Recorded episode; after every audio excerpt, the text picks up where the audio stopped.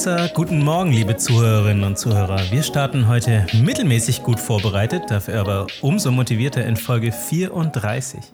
Aber keine Sorge, wir arbeiten an uns, denn wir wollen ja nicht nur bessere Menschen, sondern auch bessere Podcaster werden. Und darum geht es auch gleich in unserem Hauptteil mit einer steilen These von Franzi. Wir äh, sind Radio AMR, euer Podcast rund um die Themen Filme, Serien, Comics und Videospiele. Und natürlich nicht zu vergessen, jede Menge Nonsens. Im Intro heute wieder mit dem guten André. Was geht los daran? Euch ist sicherlich auch bereits aufgefallen, dass unser Micha nun schon zum zweiten Mal in Folge den Unterricht verpasst. Äh, ich meine natürlich die Aufnahme. Ihr müsst euch allerdings absolut keine Sorgen machen. Der Mann ist nicht tot, sondern nur, wie Gott, in Frankreich. Also im Urlaub, also beim Flittern. Und er hat uns tatsächlich sogar ein Video geschickt, wie der am Strand einen Spaziergang gemacht hat. Mhm. Ich, aber sein Gesichtsausdruck, hat, äh, sein Gesichtsausdruck hat nicht gesagt, ich genieße diesen Spaziergang. Ganz und gar nicht. Das war pure Folter. Ich, ich fand, er sah ein bisschen aus wie, wie, ein, wie ein Roboter, der einen Strandspaziergang macht. Ja, der versucht da zu begreifen, warum machen Menschen das. apropos weirdes Feedback, ähm, hast du nicht schon Feedback bekommen, André, zu deiner, zu deiner steilen These über den Kaffee? Oh Gott, ja. So viele Menschen sind auf mich zugekommen und haben mich gefragt, was denn los mit mir wäre und ob ich irgendeinen Dachschaden Hatte das einen Bezug hätte. zur Folge oder war es eine generelle Frage? Ja, so ein bisschen was von beidem. Aber hauptsächlich aufgrund dieser Folge, weil die einfach ja. so entsetzt waren, wie man so anti-Kaffee sein kann. Weil die selber so pro Kaffee sind. Aber ich habe tatsächlich ähm, ein sehr interessantes Gespräch mhm. geführt, wo mein Gesprächs- bzw. meine Gesprächspartnerin ähm, sehr erstmal sehr irritiert ja. war, weil die das auch nicht hat kommen sehen und sich dachte, okay, man, jeder trinkt irgendwie Kaffee, was los mhm. mit dem? Und dann hat sie aber gemeint, dass sie das auf eine gewisse Art und Weise gut findet, weil sie erst vor kurzem mh, mm, von einem Experiment gehört hat, mhm wo es darum ging, dass man äh, eine Gruppe von Kapuzineräffchen in einem Gehege hatte. Mhm. Und diese Äffchen hatten zwei Essensstellen. Mhm.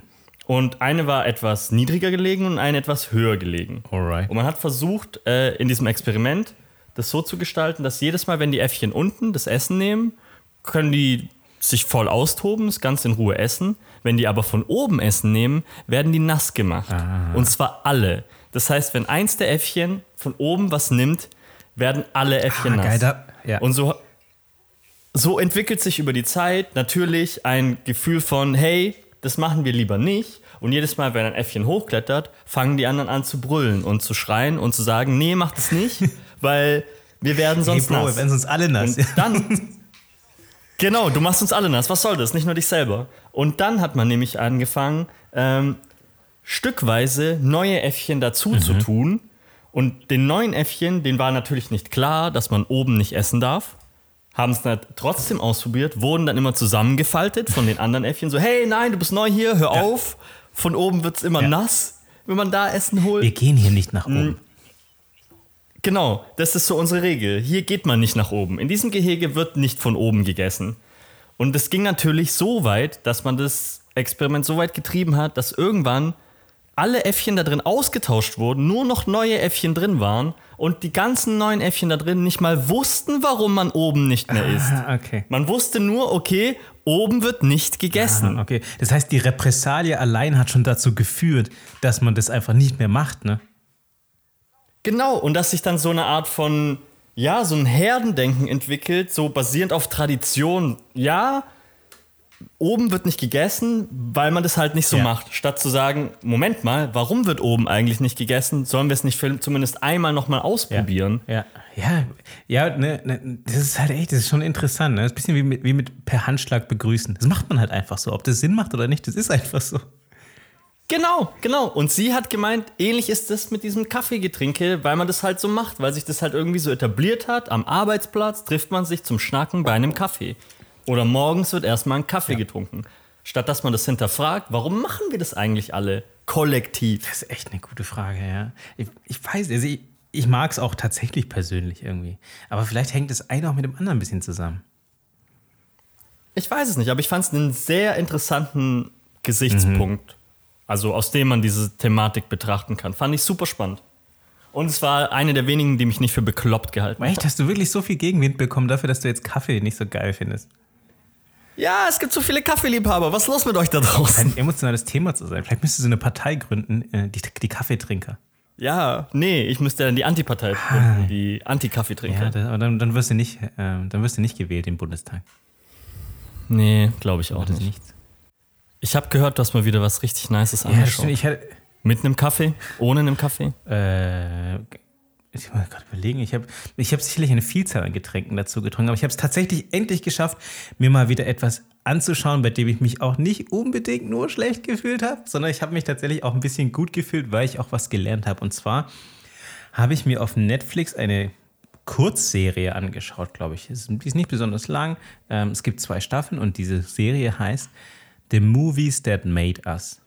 Hm, das klingt nach einer Dokumentation. Ist auch eine Dokumentation ich habe sie ehrlich gesagt so eine ganze Zeit lang eher vermieden, weil ich hatte so das Gefühl, oh, das reitet so ein bisschen auf dieser Retro-Welle irgendwie mit und hat irgendwie nicht so richtig viel Inhalt und glorifiziert eigentlich nur alte Filme irgendwie so so hatte ich das irgendwie abgespeichert. So kam das bei mir an, als wenn die Serie so wäre. Und dann letztens bin ich so ein bisschen durchgesäppt und dann, ich weiß gar nicht mehr, ich habe irgendwas anderes gemacht, wo ich glaube ich äh, dann das nur so nebenher, also Second Screening mäßig anhatte.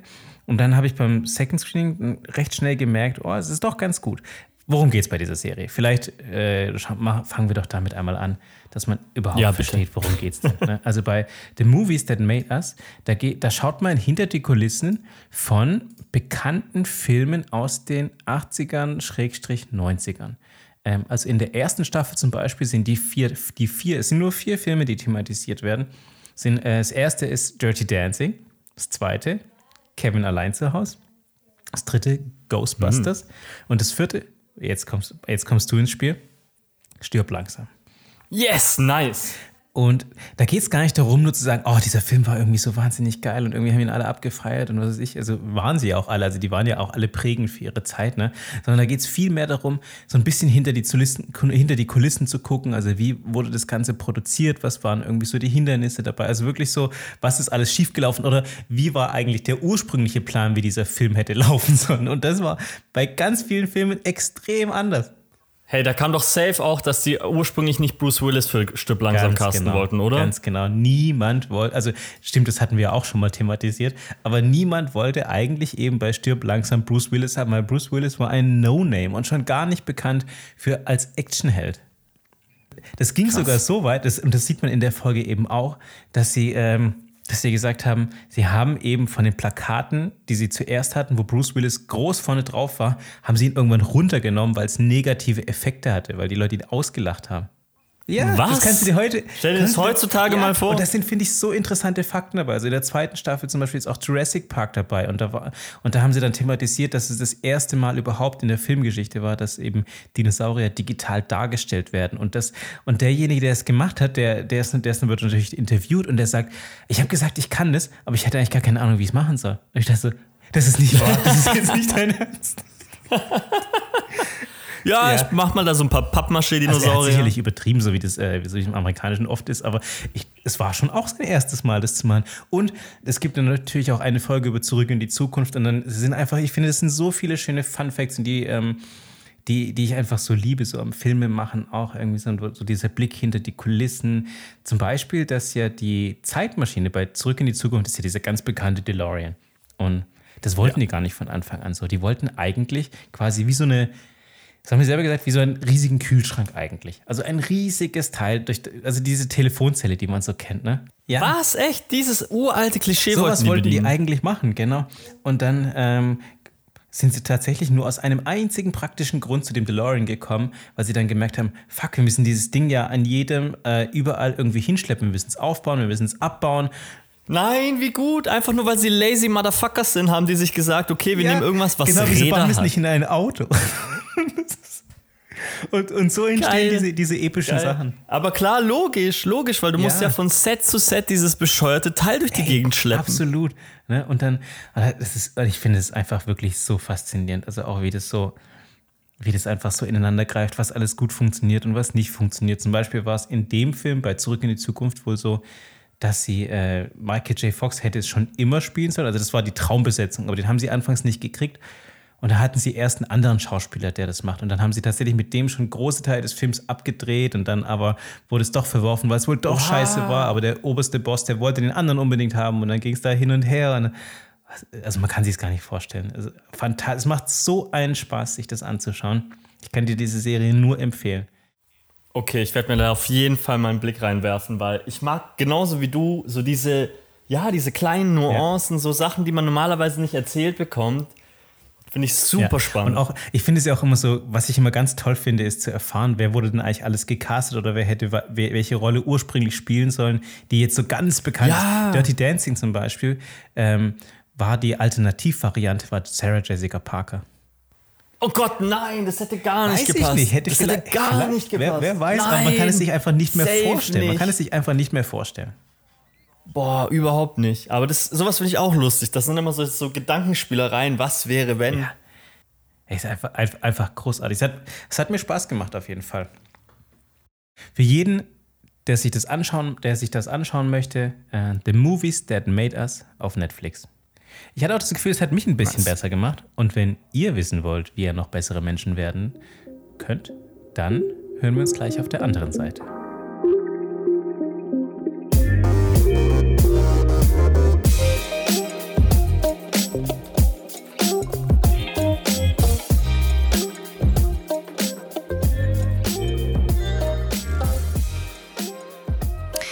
So, also ich habe euch auch eine steile These mitgebracht. Und ich werfe die jetzt einfach mal so in den Raum. Ihr lasst die kurz auf euch wirken und dann müsst ihr einen Kommentar dazu abgeben. Und dann war es das auch schon. Also, reiche Menschen könnten die besten Menschen sein. Ja, okay, okay, okay. Ich, ich verstehe total, was damit gemeint ist. Du meinst damit, reiche Menschen könnten das meiste Gute tun mhm. weil sie wahrscheinlich die meisten Möglichkeiten dazu haben. Also yes. Also weil sie halt die ganzen, boah, die, also die, weil sie halt das Material dafür haben. Sie sind reich, deswegen klar, logisch, wer reich ist, hat viel Geld. Wer viel Geld hat, der könnte theoretisch viel Gutes tun. Yes. Allerdings ist ja auch meistens so, dass wer viel Geld hat, der muss ja da auch irgendwie hingekommen sein und irgendjemand anders bezahlt da auf dafür. Deswegen das Wort könnten.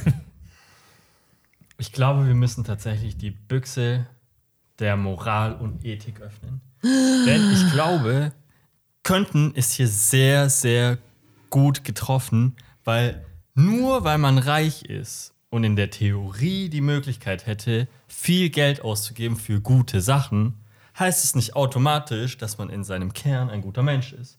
Weil du könntest dein Leben lang wirklich jeden Monat an UNICEF spenden, an WWF, an Brot für die Welt und trotzdem tief in deinem Kern ein dummer Bastard sein, der einfach scheiße ist zu anderen Menschen. Aber vor allem bist du dann noch irgendwann nicht mehr reich. Ja, klar, das sowieso, weil du die ganze Zeit dein Geld hergibst, aber du könntest trotzdem echt kacke sein. Und ich kann mir auch super gut vorstellen, dass es viele Leute gibt, die genau deswegen solche Sachen machen, weil sie glauben, ah ja, guck mal, ich spende sehr viel, dadurch kann ich meine kackigen Seiten an mir irgendwie wieder wettmachen. Ah, okay. Ich meine, aber das ist auch so ein, so ein Grundding. Es gibt ja auch viele Schauspieler, die, die offen ja viel Geld spenden und sich engagieren für irgendwelche Projekte. Das ist die eine Seite. Und dann gibt es ja immer noch andere Schauspieler, zum Beispiel ähm, jemand wie Keanu Reeves, der auch sehr viel macht für Charity, aber nie darüber spricht. Keine Ahnung. Da gibt es wahrscheinlich noch ganz viele, die auch nie was dazu sagen und das trotzdem irgendwie machen.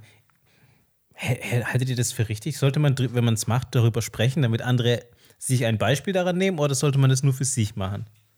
Also ein Beispiel daran nehmen finde ich gut.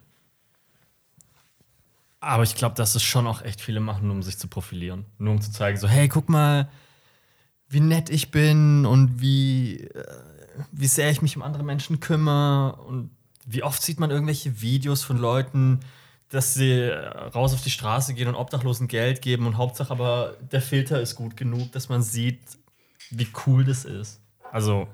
Aber da stellt sich ja jetzt die Frage, ist das Motiv dahinter überhaupt von Relevanz? Also juckt das einen Charity Fund, ob dein Motiv lediglich ist, sich zu profilieren oder den eigenen Status zu verbessern?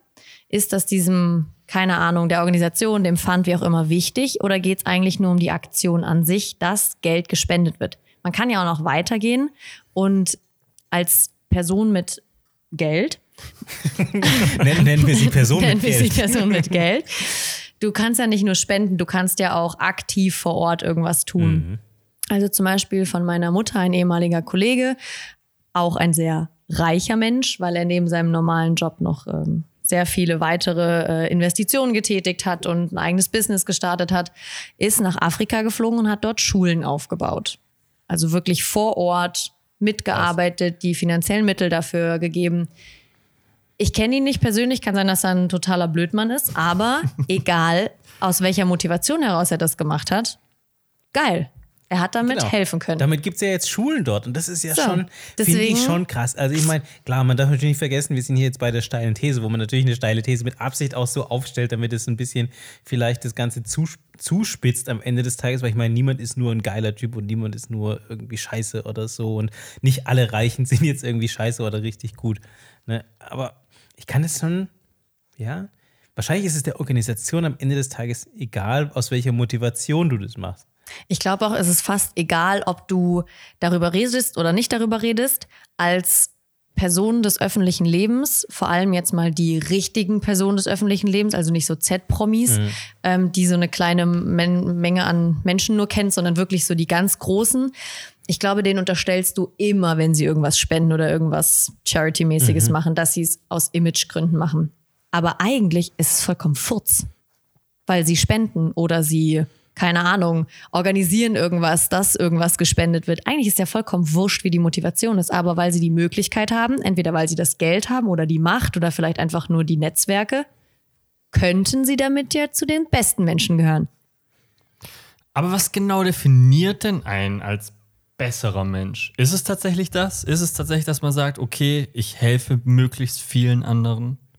Das ist der kontroverse Part. Macht dich das zu einem besseren Menschen?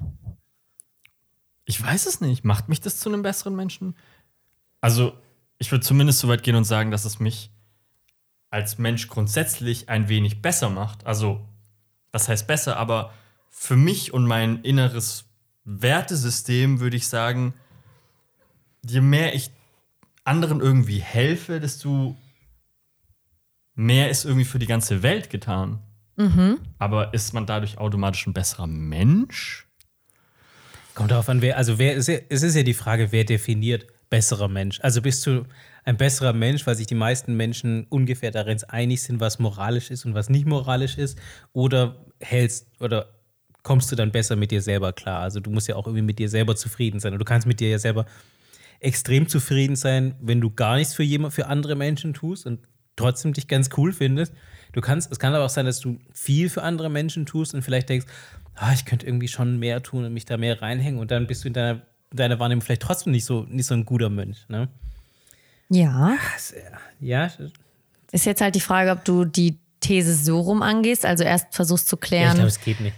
was, bessen, was einen besseren Menschen ausmacht oder ob man vielleicht einfach pauschal davon ausgehen kann, dass Hilfe generell was Gutes ist, jemandem zu helfen und das irgendwie besser ist, als es nicht zu tun. Jetzt mal ganz Ja. platt. Ja, ganz Ja. platt würde ich da mitgehen. Ich würde auch sagen, auch Ich was glaube, du nur so vorhin geht gesagt das ja hast, auch. Ja, Das geht ja nur, du kannst du sagen, sozusagen soziales Engagement Genau. macht dich zu einem besseren Mensch. Also Würde das ich- ist schon, genau, würde ich da auch sind wir uns sagen. einig, Ja. soziales Engagement ist eine feine Sache. Ich, So. ich würde auch so weit gehen und sagen, was du vorhin gemeint hast, dass das Organisation egal ist, warum du es machst. In, was Spenden angeht, würde ich immer sagen, der Zweck heiligt die Mittel so. Ist völlig egal. Hauptsache, es wird gespendet. Und jetzt haben wir nur den kontroversen Teil auf der anderen Seite. Reiche Menschen müssen ja irgendwie reich geworden sein. Jetzt gibt es die, die reich geworden sind, weil sie ein ehrliches Business haben. Jetzt gibt es aber auch sehr, sehr viele, die reich sind, weil sie kein ehrliches Business haben. Wenn die jetzt spenden, gehen wir jetzt mal ganz krass von so einem Warlord zum Beispiel aus. Ja. Jemand, der unfassbar viel Macht hat und Geld hat, aber nur, weil er alle anderen unterdrückt, weil er ziemlich viel Unheil ähm, irgendwie mit sich bringt. Wenn der jetzt auf einmal, keine Ahnung, 50 Millionen an WWF spendet, kann der überhaupt besser werden? Kann die Hilfsorganisation überhaupt so ein Geld annehmen? Das ist ja dann auch nochmal so eine Frage. Das kann ja von irgendeinem Cayman Ja, Islands Konto kann, kommen. Genau, das kann die ja äh, in dieser Theorie, so wie es da ist, gar nicht wissen in der Regel, Ja. woher das kann. Du kannst ja, du kannst ja immer anonym spenden. Ja, gut, ja. Das kannst du ja immer machen. Ich halte es für unwahrscheinlich, dass ein Warlord 50 Millionen an WWF Aber wir sind hier gerade spendet. im Aber Ich wäre, auch. wenn. wenn er das tun würde quasi und ich könnte das in einer Logikkette nachvollziehen, warum er das vielleicht tut. Wenn er es eigentlich schon sehr viel Gewissensbisse hat äh, und eigentlich sagt, oh, ich, was ich hier mache, ist nicht so geil, aber ich spende jetzt mal Geld an WWF, ganz viel. Und irgendwie fühle ich mich dann vielleicht doch ein Stück weit besser. Das kann ich in meiner eigenen Fantasielogik schon nachvollziehen, warum, wie es dann dazu kommen würde. Also fürs eigene Gefühl. Ja. Weil Image aufpolieren ist schon schwierig. Also ich glaube auch nicht, dass irgendein so ein Warlord sich vor die Kamera stellen würde und sagen würde, hallo Leute, ich habe jetzt mal gerade 50 Millionen an WWF gespendet. Anonym. das macht ja auch keiner. Aber er hätte damit zumindest was Gutes getan. Es muss ja jetzt nicht sowas wie WWF sein, aber es kann ja auch einfach nur irgendeine Organisation sein. Aber er hätte was Gutes damit getan. Ja. Das wäre ja auf jeden Fall was. aber Gutes. kann man ihn zu besseren Menschen zählen dadurch? Boah. That's the Boah, point. das ist schwierig. Ist ja auch dann wieder die Frage, war das so viel Gutes, dass das Schlechte, was er getan hat, wieder wettmacht? weiß ich nicht, es gibt ja kein Scoring-System und ich glaube, es kann es auch gar nicht geben, das sollte es vielleicht auch nicht geben, aber ich glaube, man kann sagen, dann hat er so, er, dann kann man ganz grundsätzlich sagen, er hat was Gutes getan damit. Das stimmt. Wahrscheinlich ist alles andere wirklich extreme Auslegungssache und das ist nicht, nicht so einfach. Aber soziales Engagement ist ja gut und das sollte man vielleicht jeder in seinem Maße irgendwie auch, auch machen. Ähm, das gibt's, zum Beispiel gibt es ja jetzt hier, gibt es ja keine Wehrpflicht mehr. Also ich habe damals noch, als ich noch, ähm, als ich damals 18 Bin war. sehr gespannt, in welche Richtung das geht. Ja, als Über ich- als ich ja- Wehrpflicht. Nein, aber die Wehrpflicht zum Beispiel fand ich ja so gesehen irgendwie fand ich, ich fand die kacke. Also ich wollte Ja. nicht zur Bundeswehr, weil das fand ich, habe ich als extrem sinnlos empfunden. Ah, warte, du Aber- gehst in Richtung Sozialdienst. Genau, und du konntest Jetzt, aber wählen, okay. dann stattdessen Zivildienst zu machen und dann eben dich da sozial zu engagieren. Und das wiederum fand ich extrem gut. Und ich muss sagen, dieses Jahr, das ich da gemacht habe in einer beschützenden Werkstätte ähm, und mit Behinderten zusammenzuarbeiten, das hat mir extrem viel gegeben. Und dann denke ich mir immer wieder, okay, wie viel kann man denn überhaupt für andere machen, ohne dass man auch was für sich selber tut gleichzeitig? Es gibt ja dieses Gefühl, äh, aus meiner Sicht, so dieses ganz altruistische, ich mache es nur für andere, das gibt es eigentlich gar nicht, weil du bist ja, als Mensch funktionierst du ja gar nicht so. Das stimmt, das stimmt. Das wäre jetzt dann in dem Fall quasi ohne das Geld in den Fokus zu stellen, was Gutes tun im Sinne von helfen, Ja. unterstützen, da sein, für jemanden irgendwie was machen, ohne Geld ins Ja. Spiel zu bringen. Nee, aber es ist ja nur ein Gefühl, genau, weil du gibst ja je- jemandem ein was Gutes oder du tust ihm was Gutes und du siehst ja, er freut sich. Dann freust du dich natürlich auch und das ist ja für dich auch ein gutes Gefühl. Weißt du? es ist, und das Schwierigste ist, man macht es einfach nur so. Niemand, das, das geht nicht, man kann es nicht einfach nur so machen. Ja, das glaube ich auch nicht. Ich glaube, das macht auch fast niemand.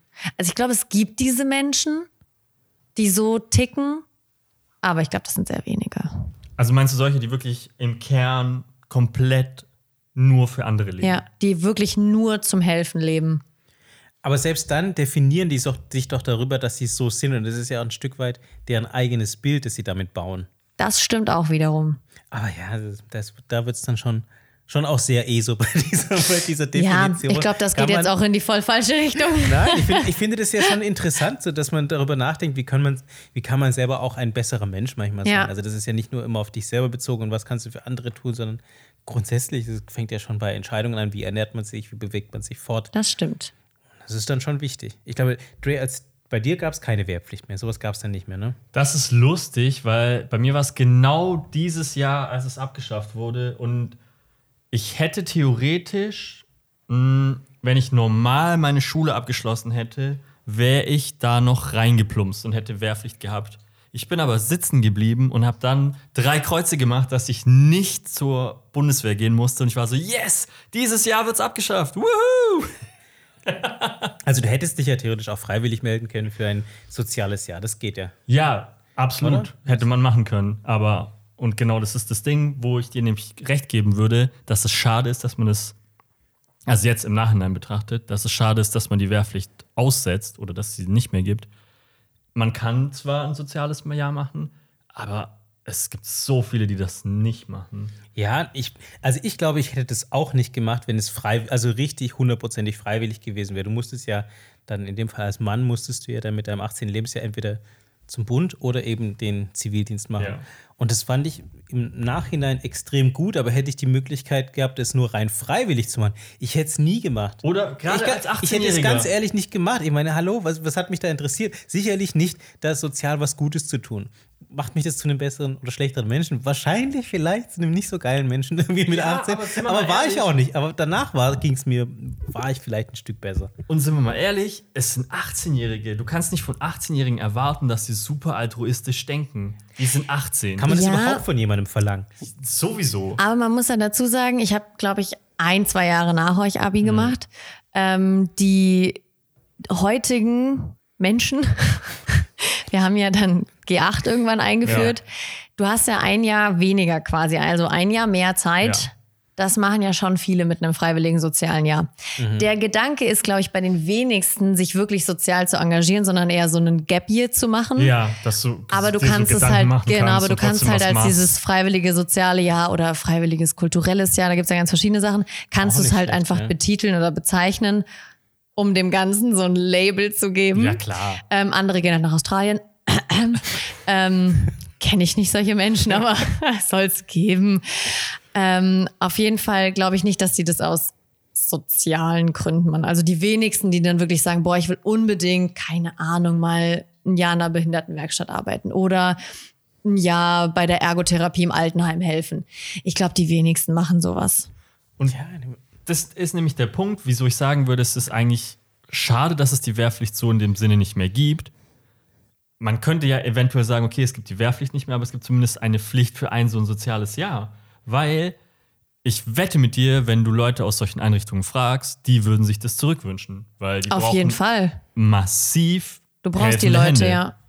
Das stimmt auf jeden Fall. Und ich glaube, so wie du es auch eben gesagt hast, Raoul, das bildet dich ja selbst auch mega weiter. Also du entwickelst dich ja voll, wenn du sowas machen musst, weil du auf einmal Verantwortung für etwas übernehmen musst, was du vorher vielleicht, klar, viele arbeiten auch schon vorher, aber in dem Maße vielleicht noch nicht gemacht hast. Ja, und vor allem sind es meistens Berufe, bei denen du Verantwortung für andere Menschen Ja, hast. Ist die ja du sonst auch nicht machen würdest. Genau. Das ist schon auch, finde ich, krass viel, krass viel Verantwortung. Also ich war dann auch teilweise in dieser beschissenen Werkstatt, habe ich in der, ich habe in der Schreinerei dort gearbeitet, dann habe ich mit denen so Sachen hergestellt und dann hast du da plötzlich so, also wirklich 20 behinderte Menschen, auf die du, für die du plötzlich verantwortlich bist. Als 18-Jähriger. als, so. als 18-Jähriger. Ich bin doch nicht mal für mich selbst irgendwie Ja, in der Ich Lage. ich treffe sogar für mich selber schlechte Ja. Entscheidungen. Sorry, Leute. Und jetzt muss ich für 20 andere Ja. die richtige treffen. Ja, genau. Und plötzlich kommst du dann und das bringt dich persönlich schon auch weiter. Und ich glaub finde auch, ich das waren auch. auch sehr, sehr, sehr herzliche Menschen auf jeden Fall. Und es war schon auch irgendwie eine tolle Zeit, aber auch eine krasse Zeit. Also ich habe auch in der Zeit gemerkt, dass ich sowas niemals machen will oder vor allem auch kann. Also Ja, das glaube ich auch. du, ich hatte mit dem, ich hatte mit dem Gedanken auch öfter mal gespielt, ob ich vielleicht was Soziales machen möchte, also gerade sowas vielleicht. Und ich habe aber gemerkt, ich schaffe es gar nicht, mich emotional genug dazu zu distanzieren. Also weil du musst ja, also du musst dich ja schon investieren und dir dürfen die Leute natürlich nicht egal sein, aber du darfst dein Herz auch nicht zu sehr dranhängen. Weil wenn du dich zu sehr dranhängst, dann, dann nimmt dich das ja selber total mit. Hab ich mir, okay, krass, nee, sowas kann ich nie machen. Ich weiß, wusste dann auch, okay, ich könnte auch niemals medizinischer Arzt werden. Also wenn in meiner Verantwortung kann man keine, keine Menschenleben oder sowas geben. Ja, das stimmt. Große Werbeetats gerne.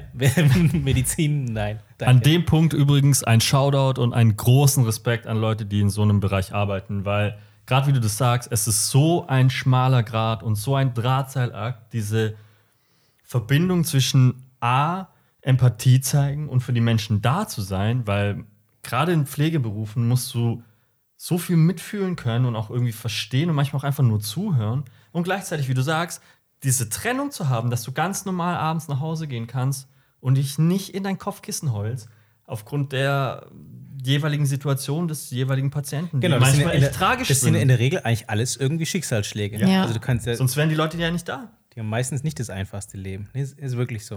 Aber Ja. trotzdem war es schon, war schon eine tolle Zeit. Du musst irgendwie mitfühlen, aber darfst nicht mitleiden. Ja, Genau. Das ist Ja, echt. das ist gut zusammengefasst. aber mir fällt gerade, wenn, während wir da so drüber sprechen, ein, die These war ja, reiche Menschen könnten die Besten sein. Ja. Aber wir driften ja gerade von dem Thema Geld als Hilfeleistung ab. Hatte ich in meinem Kopf noch gar nicht so bedacht, ist vielleicht nicht sogar der andere Punkt viel besser. Was meinst du? Gar nicht das Monetäre in den Vordergrund zu stellen und zu sagen, okay, weil du Geld hast, kannst du spenden, dass andere Organisationen ihre Arbeit machen können. Ist nicht vielleicht sogar der andere Punkt, selbst aktiv zu helfen, ohne das jetzt mal nur finanziell zu sehen, sondern wie in einer Behinderteneinrichtung oder auf irgendeiner Station aushelfen oder keine Ahnung mit so, es gibt ja solche ähm, Mobile, die irgendwie rumfahren und Ja. Obdachlosen, wenn es kalt ist, zum Beispiel Essen und Trinken geben oder Decken. Ja. So Sachen, die ja alle irgendwie auch jemand machen muss. Vielleicht selbst so aktiv zu werden. Vielleicht sind das die besseren Menschen. Würdest du es dann so umformulieren und sagen, Menschen, die anderen Menschen aktiv helfen, sind die besseren Menschen? Könnten die besseren Menschen sein. Genau, sorry. Könnten ist natürlich immer der. Ja. Also wahrscheinlich, also ich würde dieser These, denke ich, schon insoweit zustimmen, dass wenn man sagt, okay, die können, könnten viel helfen, also reich sein bedeutet ja eigentlich auch viel Geld haben und Geld geht in der Regel Hand in Hand mit Macht, also mit der Möglichkeit, etwas zu verändern. Ja. Und das bedeutet, man könnte da schon in der Relation gesehen mehr verändern als andere. Und das würde Ja. sie, wenn man das so definiert, zu den besten Menschen machen. Genau, das, ist mein, das war mein Ursprungsgedanke. Also, dass du dadurch, dass du die Option hast, Geld auszugeben für gute Zwecke, irgendwie besser sein könntest als die, die es nicht können. In Anführungszeichen halt besser. Ja.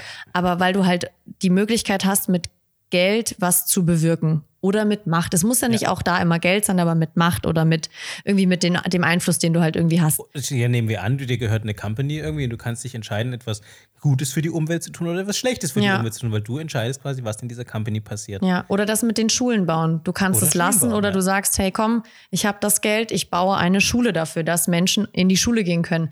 Und ich bilde Lehrer aus oder ich sende Lehrer dorthin.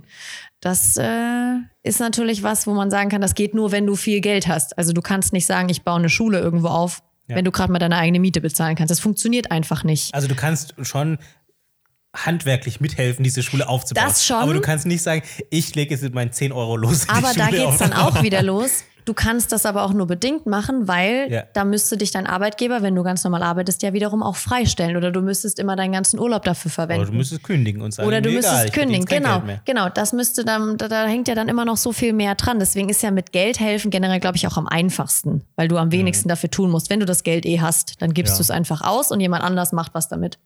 Aber deswegen gerade der Gedanke, ob vielleicht die Ja. aktive Hilfe sogar noch die bessere Vielleicht ist die Option noch ist. krass. Und ich meine, so ein bisschen geht ja auch der Gedanke damit einher, dass man als angenommen, in dem Fall als reicher Mensch mit mehr Kapital auch freier ist in den Entscheidungen. Weil wie du ja gerade schon Ja. ausgeführt hast, ist es so, wenn du in einem normalen Angestelltenverhältnis bist, hast du jetzt vielleicht nicht so viel Zeit, kannst nicht einfach mal so ein halbes Jahr nicht arbeiten, ohne dass du krasse finanzielle Folgen davon hast.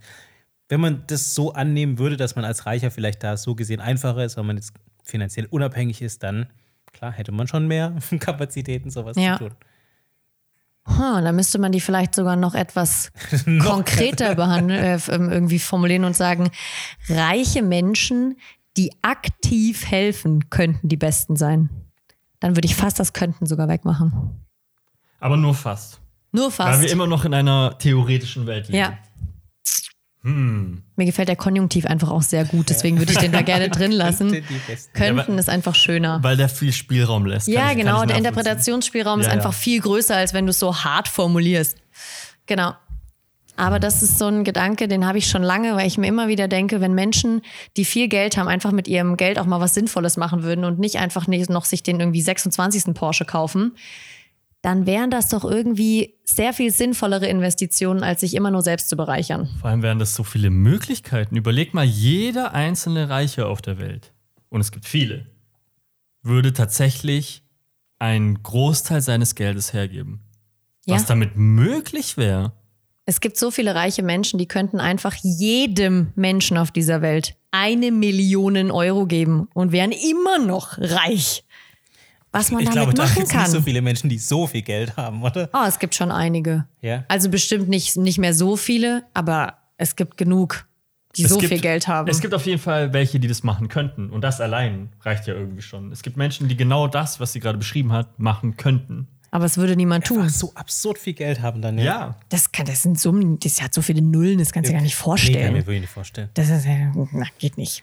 Nee, aber das wäre doch, wär doch mal schön. Also Shoutout an alle mit unfassbar viel Geld. Und die diesen Podcast hören, logischerweise. Und die diesen Podcast, das sind ja genau die, die Hey, Jeff unfassbar viel Bezos, was Geld haben. geht? genau, mit denen wollen wir nämlich sprechen. Hello Jeff, just for you. You got a lot of money. Spend it. Vielleicht mal nicht zum Mars. Richtig. Warum Weltraumtourismus? Wir haben genug Probleme auf der Erde. Darling. Ich wollte es ein bisschen netter formulieren. Okay. Ja. Ähm, Fazit? Ja, also ich glaube, wir müssen, also ich würde meine, meine These, diesen aktiv helfen Punkt noch hinzufügen. Und ich wiederhole sie deshalb noch einmal für alle, jetzt etwas äh, umformuliert. Die These ist, reiche Menschen, die aktiv helfen, könnten die Besten sein. Ähm, ich stimme dir zu, vor allem aber auch, weil dieser, weil dieser Satz ja so wunderschön offen ist. Und wenn ich ihn interpretieren müsste, würde ich ihn optimistisch ähm, interpretieren und sagen, reiche Menschen könnten die besten Helfer sein. Okay. Also ich glaube nicht, dass reiche Menschen grundsätzlich die besten Menschen an und für sich sein könnten. Das finde ich, finde ich keine, keine charmante ähm, Interpretation dessen, sondern ich finde, sie könnten die besten Helfer sein, weil sie vielleicht die besten Möglichkeiten haben, den größten Hebel haben. Also sei es eben mit ihrem Geld oder mit ihrer Macht, aber eben auch, ich finde die Vorbildfunktion gar nicht so unwichtig. Und das ist immer das, wo ich so hin und her schwanke. Auf der einen Seite ist natürlich gut, was zu machen. Man muss aber jetzt nicht damit so unbedingt krass protzen, aber es ist, glaube ich, auch in einer gewissen Funktion gut, ein Vorbild zu sein und zu sagen, hey, was Gutes zu machen, ist irgendwie auch cool. Also gerade wenn du zum Beispiel Ja. eher Promi bist, dann ist es schon, das bringt es dann auch so in den, in den Kopf, also so in die Gegenwart hinein. So diese Möglichkeit gibt's und das ist toll, dass ich sowas machen kann. Und da kann ich mich engagieren, sowas zum Beispiel. Das finde ich dann immer ganz gut. Das finde ich gut. Ich finde es super, dass wir im Laufe dieses Gesprächs gerade ähm, herausgearbeitet haben, dass wir die These noch mal ein bisschen umformuliert haben, weil bei der Ursprungsthese war mir sehr, sehr viel heile rosa-rote Welt. Und Reiche könnten eventuell und vielleicht und ja, schon irgendwie, aber machen es ja trotzdem nicht. Und ich finde es so formuliert viel besser, weil ja, es geht darum, aktiv was zu tun. Und das kann ich zu einem besseren Menschen machen. Klar ist wieder so diese Definitionsfrage, was ist wirklich besser, was ist, was ist überhaupt ein guter Mensch. Aber tief in meinem Herzen und in meinem Innersten glaube ich, dass es darum geht, anderen zu helfen. Und wenn du das aktiv tust, kannst du nur ein guter Mensch sein. Ob du besser bist als andere, ist egal, aber du bist ein guter Mensch. Dann haben alle was davon. Ja. Das war voll das schöne Schlusswort. Oh Bitte Gott, nicht weinen. it touched my heart. Sehr schön.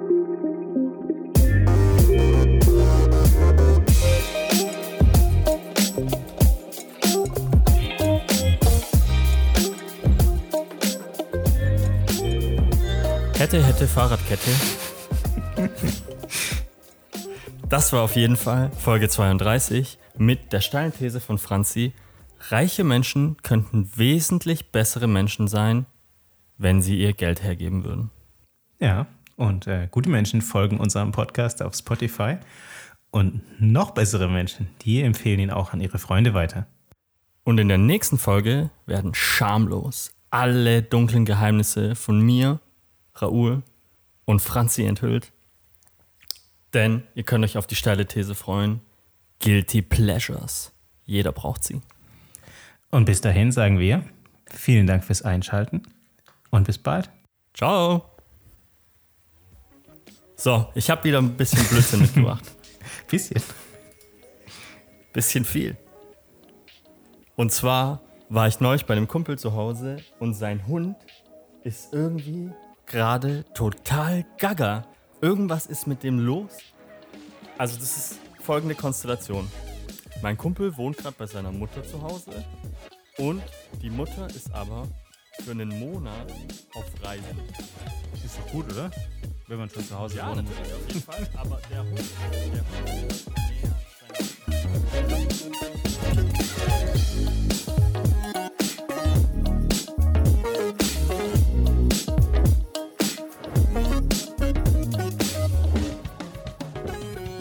Der wäre ready to go.